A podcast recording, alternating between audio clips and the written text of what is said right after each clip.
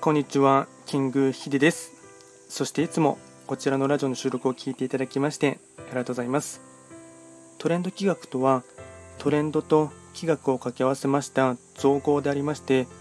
主には旧世企画とトレンド、流行、社会情勢なんかを交えながら、毎月定期的にですね、運勢とあとは会員行動を情報発信しておりますので、ぜひともそういったものに興味関心がある方はフォロー等していただけると励みになります。で今日話をしていきたいテーマといたしましては今がですね、とまあ、土曜期間絶賛ですね夏の土曜の期間なんですけれどもあとですね8月7日まではありますので、まあ、若干数日間は残っていますが土曜期間に関してですね、えっとまあ、今の僕のですね具合も含めてですね、ま簡単にですねフリートーク気味で話をしていきたいかなと思います。ま一般的に土曜期間っていうのはですね、あのま年に4回必ずありましてと春の土曜、夏の土曜、秋、冬って4回ありまして、約ですね18日間ぐらいですねある期間なんですけども、まあ、一般的にはですね、うんまあ、その期間というのはエネルギーがすごく高くてですねプラスその土の中のエネルギーというところが高くてですね、まあ、あまりですねうん、まあ、人間で言えばですね、ま体調が悪くなりがちなところもありますしあとはですね考えていることとかそういったところもですね、まあ、若干的外れなことを考えがちなところもありますしあとは人間関係でも不和が生じやすかったりという部分もありますしあとは大地のエネルギーがとても強いというところがありますので、まあ、あまり土いじりはしない方がいいって言われているんですね。そうするとその、まあ、大地にですね、うんまあ、悪影響というかですね、人間の勝手な都合でですね、まあ、あまり動かさない方がいいというのがありますので、なので大きく言うとですね、あまり引っ越しをしない方がいいとかですね、家のリフォームもしない方がいいというのもありますし、あと身近なところで言えばガーデニングとかですね、草刈りとかもしない方がいいかなというのは言われているんですね。で、あとはですね、電化製品とかですね、普段使っているものがですね、急に壊れてしまったり止まってしまうということもありますので、まあ、そういったふうに言われてですね、まあ、なかなか、まあ、ある意味ではですね、あのま、毒出し期間というかですね、いろんなことをですね一度立ち止まってみてですね考えてみるっていうことがですね大事な期間が、ま、年に4回必ず季節の変わり目になるっていうのがですね同様の期間になります。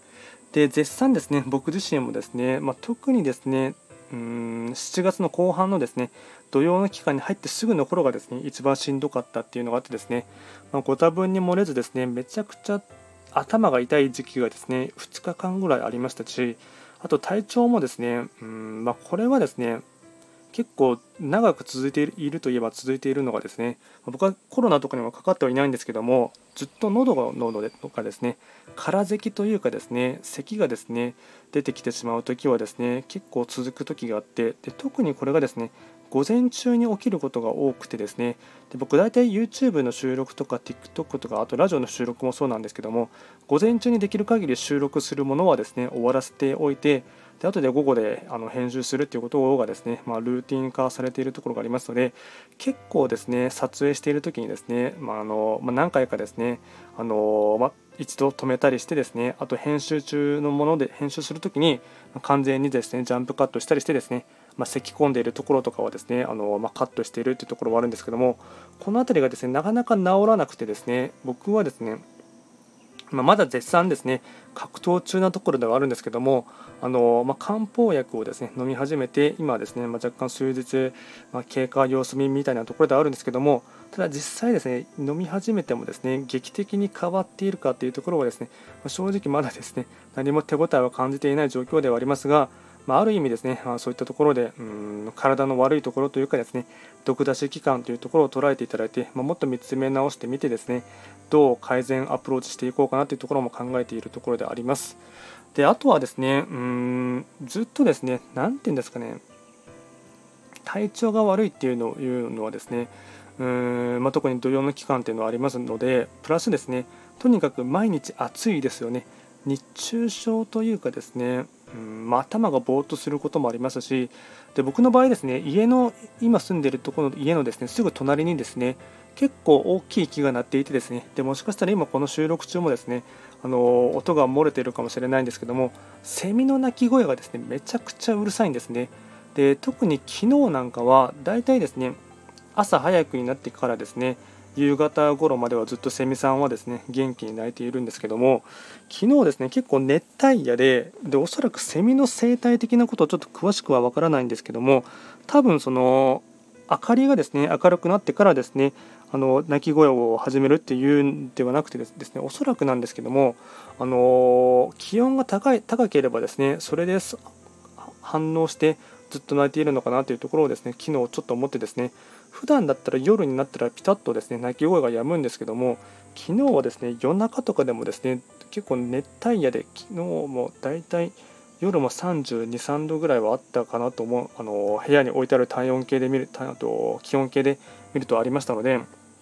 でそれで夜もですねめちゃくちゃうるさくてですね結構それでですね睡眠を妨害されたっていうのがあってですねあのまあ、熱帯夜プラスセミの鳴き声でですねなかなか寝苦しい夜を過ごしてですねちょっとですね、うん、睡眠もですね浅いというかですねなかなか深くぐっすり眠ることができないというのもあってですねで、日中もですね結構その影響を受けていてですねで僕はあの昼昼寝を習慣する習慣をあ、えっと、昼ご飯を食べたらすぐにですね少し置いてですね昼寝をする習慣をここ2年ぐらいはですね続けているんですけどもその昼寝もですね昼寝の期間だけで済まずですね結構それで寝過ごしてしまってですねだいたい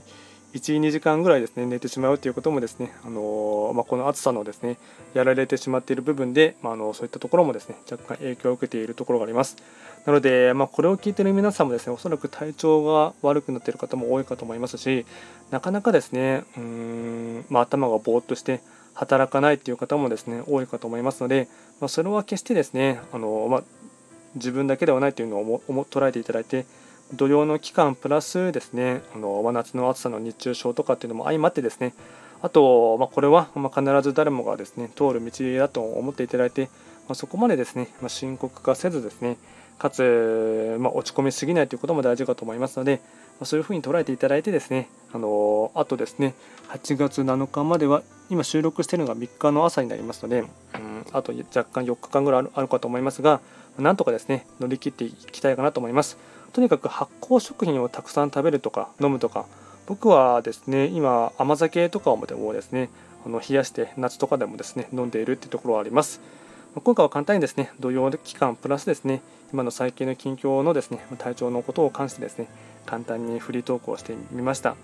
今回も最後まで聞いていただきましてありがとうございました。